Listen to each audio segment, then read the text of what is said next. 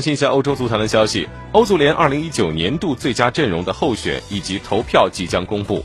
欧足联对此进行预热，在官网盘点了欧足联终极最佳阵。所谓的终极最佳阵的盘点依据是球员入选年度最佳阵容的次数。那么在门将位置上，卡西利亚斯六次力压布冯的五次。在后防线，皮克、普约尔搭档中卫，拉姆斯、拉姆分居两侧。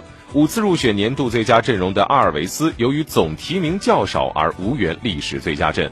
在中场方面，哈维、小白搭档，另外一个名额是三次的杰拉德，那么他是七名三次入选年度最佳阵的中场之一。其他球员包括齐达内、莫德里奇、卡卡、小罗、克罗斯、内德维德，但是杰拉德以七次总提名力压其他六位传奇入选。